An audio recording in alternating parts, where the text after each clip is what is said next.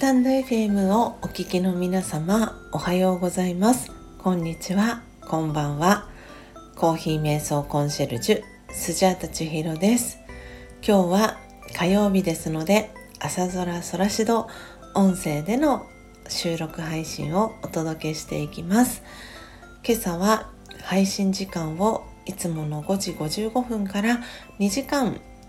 送らせていただき7時55分に配信をさせていただいております。全8回シリーズでお届けしております。ラージャヨガ瞑想で得られる8つの力。今日は6回目ということで6番目の力。判断する力。というページの解説朗読。えー、そして私の体験談だったりを、えー、シェアしていきたいと思います。ということで強さと輝きを取り戻す瞑想魂力書籍お持ちの方はページ今朝は30ページになりますお持ちでない方はお耳で聞いていただきながらこの判断する力、えー、どういう力なのかなそしてどういう時に、え、使っていったらいいのかなというのをお耳で、え、聞いていただけたらなと思っております。で、この、えー、魂力という書籍は私が2012年から学び続けているラージャヨガ瞑想という瞑想のヨガがあるんですが、そのエッセンスがわかりやすく書かれている書籍のタイトルになります。毎日ですね、この魂力の中に、えー、書かれている瞑想コメンタリー31個の音声ガイド瞑想コメンタリーがあるのですがそれを朗読配信をしております。えー、ということで過去にもですねこの朝空空指導の中ではこの魂力の朗読配信っていうのをさせていただいておりますのでもしよかったら、えー、過去のアーカイブ、えー、お聞きいただけたらと思いますしこの配信を聞いていただいてラジオガ瞑想に興味をお持ちいただいた方がいらっしゃいましたらこの書籍、えー、購入していただくことも可能です。えー、書籍の代金が、えー、1800円、えそして送料が180円、え1980円でお送りすることも、えー、可能ですのでご興味お持ちいただいた方は、えー、このスタンド FM のレターですとかコメント欄もしくは私の公式 LINE のアカウント宛てにメッセージをいただけたら、えー、嬉しいなと思っております。では、えー、早速今朝はラージヨガ瞑想で得られる8つの力6番目。判断する力のページまずは朗読を、え、していきたいと思います。では始めていきます。強さと輝きを取り戻す瞑想。魂力。ラージャヨガ瞑想で得られる8つの力。6判断する力。天秤。かっこはりの視点が。正しい位置にあり、バランスが取れているとき、正確に価値を測れるように、正しい視点で物事を決定します。周囲の意見や感情、偏った思い込みに影響されません。一時的な利害に惑わされず、自分にとって正しいことを選び取り実行することができます。というのが判断する力の説明文になります。ここからは具体的な使い方のところを朗読していきます。具体的な使い方自分がどうすべきかを決めかねて迷うことがあります。人の意見に左右されたり、考えが堂々巡りになり、なかなか決定できません。こんな時、判断する力を使ってみましょう。真の自己をはっきりと理解し天秤の視点が正しい位置にあるのでどちらが重要なのかを正確に測れます周囲の意見や状況に惑わされず即座に正確な決定をして実行に移すことができます判断力は自分に対して使うものです人が正しいとか間違っているとかいうように他者の裁判官になってはいけません。オームシャンティいかがでしたでしょうか？今朝はラージャヨガ瞑想で得られる8つの力6番目の力ということで判断する力のページの朗読そして具体的な使い方を紹介させていただきました、えー、皆さんがこう耳に残ったりこうポイントになったキーワードだったりはありましたでしょうか？もしかしたら、えー、具体的な使い方のところの最後の、えー、産業の部分ですね。判断力は自分に対して使うものです。人が正しいとか間違っているとかいうように他者の裁判官になってはいけませんという、えー、フレーズがありました。私は結構ここがキーポイントで今回は響いたところになります、えー、これはですねラージャヨガの瞑想を学び始めて間もない頃だったんですけれども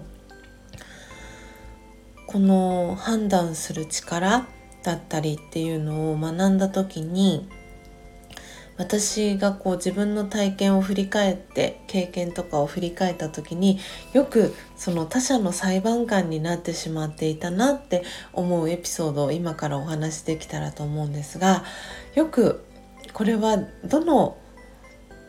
どの地域エリア関係なく、まあ、国も関係なく起きていることかなと思うんですけれども電車の中で携帯電話だったりスマートフォンでお話をされている方っていうそういう方に対して私はこの判断する力っていうのを間違った使い方をしていたことがすごく多かったんですね。と言いますのもその電話が電車の中で大きな声で喋ってる方がいたりとかしてで電車の中なのでその会話の内容とかも聞こえてしまったりもしてますしなんでこの方は電話電車の中で堂々と電話で話しちゃってるんだろうなって良くないよなっていうのをこう心の中で感じていてですごく自分自身があまりいい気持ちではいられなかったっていうことが、えー、多々ありました。でですが私の場合は、えー、嫌われたくないとかでよく思われたいっていう気持ちがすごく強い、えー、人でもあったので顔は笑ってるんですけれども心の中ではすごくモヤモヤざわざわイライラ、えー、していてやだなやだなでも顔は笑ってるっていうなんかその声に出してはしかもそれは言えないその電話電車の中ですよ。電話しないでくださいとかそういうことも言えないですし争い事も好きではないのでそういうことも言えずに顔は笑っている。でも心の中ではイライラモヤモヤうーんなんでだろうどうしてなんだろうこの人はみたいなそういうふうに、えー、感じる感情っていうのがすごくありました。でこのラージヨガを学ぶようになっていろんな知識この8パワーも8つの力もそうですけれども学んだ時にその判断力っていうのは自分自身に対して使うものであって人が正しいとか間違ってるとかっていうその他者の裁判官になってはいけませんと最後、えー、3行書かれてるんですけれどもどうしても矢印が外側に向き始めるといいとか悪いとかうん上とか下とかそういうふうに比べたりとかジャッジ、えー、判断が始まってしまうんですよね。で私がこのラージヨガを学び始めてそういうシチュエーションに遭遇した時はどういうふうに今考えているかというと何かその緊急の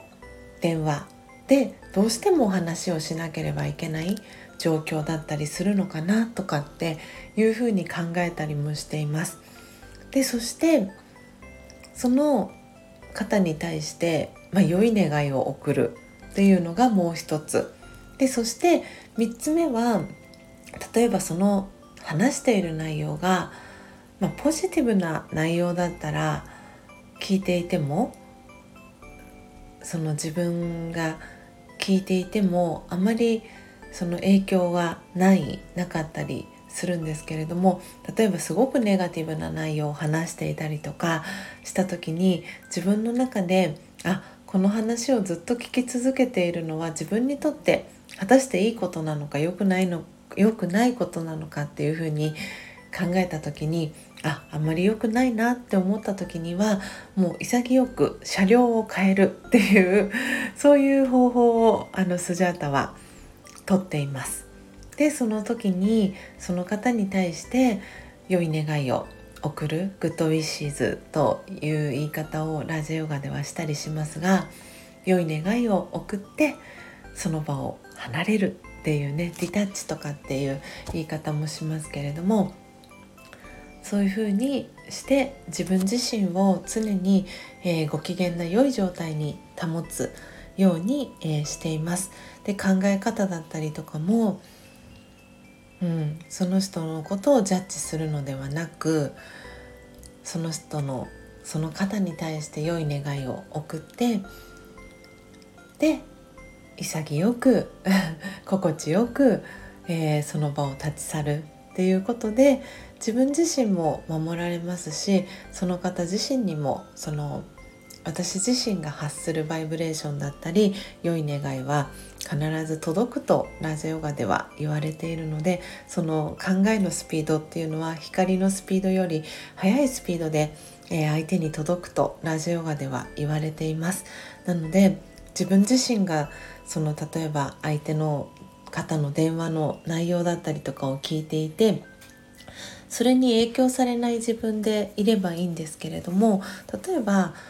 この私自身もまだまだ今学び続けている最中なので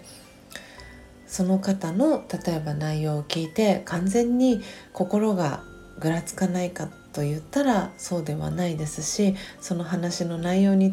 よっては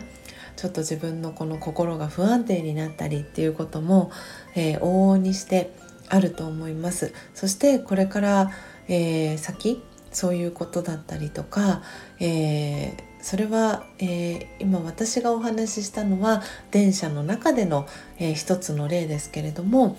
おそらくその人との関係以外にも例えば自然災害だったりとか何か社会情勢のことだったりとか何かこう耳に、えー、入れたりとか、えー、目で見たりする情報が